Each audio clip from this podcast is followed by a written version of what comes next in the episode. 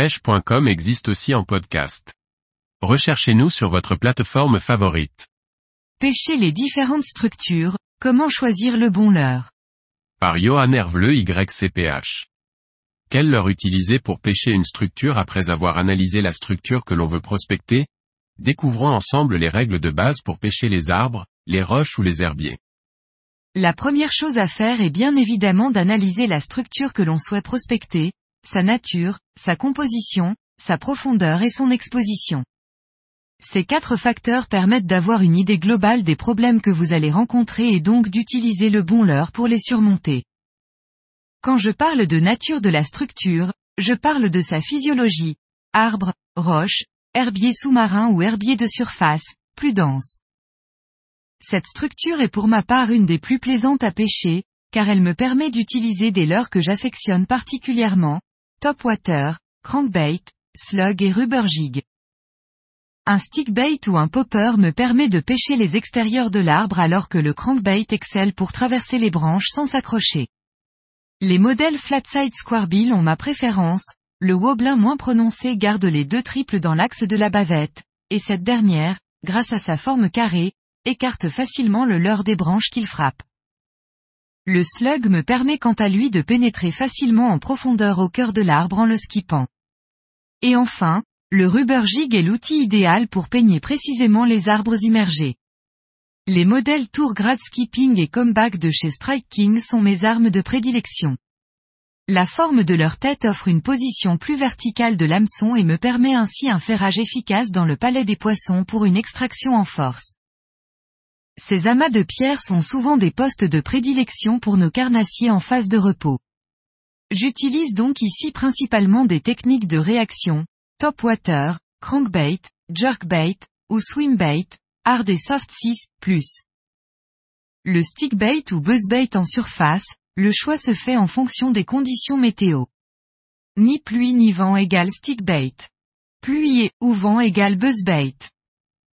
Le crankbait, et oui, encore. Ici, il faut opter pour des modèles roundbull, bavettes rondes, avec des corps plus ou moins ronds.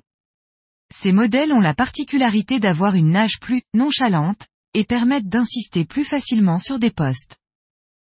Le jerkbait est ici un incontournable, varier les modèles et les sonorités pour trouver le bon leurre, mais son efficacité sur ces spots est largement avérée. Le swimbait, qu'il soit en version souple ou dure, c'est un leurre parfait pour provoquer. Utilisé sur des tailles de 6 pouces et plus, il fait des merveilles sur des poissons apathiques. Ces zones sont des secteurs assez uniques, puisque vous imaginez plus que vous ne voyez ce qui s'y passe. Chatterbait, swim jig, shad à palette, lipless crankbait, et spinnerbait sont les cinq leurres que j'utilise le plus sur ces spots. Les herbiers sont généralement des zones de chasse pour les carnassiers, une animation linéaire est alors selon moi la meilleure solution. Elle permet de couvrir un maximum de terrain en peu de temps et est simple à mettre en place. Il existe une autre technique redoutable dans ces conditions, laissez votre leurre tomber doucement dans la végétation, une fois votre leurre bloqué, tirez avec force sans coup sec pour qu'il puisse extraire des herbes. La touche parvient souvent à ce moment-là. Ces zones sont faites pour mettre vos nerfs à vif.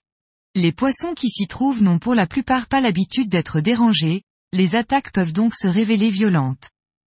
En surface, toutes les familles de frogs peuvent être utilisées. Sous la pellicule, Texas Rig et Rubber Jig sont les deux techniques qui m'accompagnent constamment. Varier les leurres selon les saisons et la turbidité de l'eau et le tour est joué. Je parlais plus haut de la profondeur, celle-ci aura un réel impact sur votre façon de pêcher. Bien que le choix du leurre soit très important, sa présentation l'est deux fois plus. Le grammage est donc un point à sérieusement maîtriser. Au moment de choisir votre leurre, assurez-vous qu'il soit assez lourd pour atteindre votre poste, mais qu'il soit assez léger pour ne pas créer de doute au moment de l'aspiration, surtout si vous pêchez avec des leurres que vous laissez reposer sur le fond.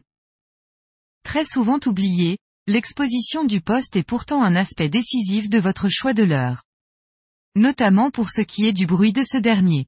En effet, vous avez sans doute remarqué, surtout à la mer, le bruit que peut créer les vagues venant se fracasser sur les roches.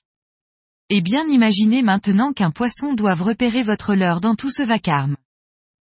Vous commencez à comprendre, essayez donc de faire plus de bruit avec votre leurre.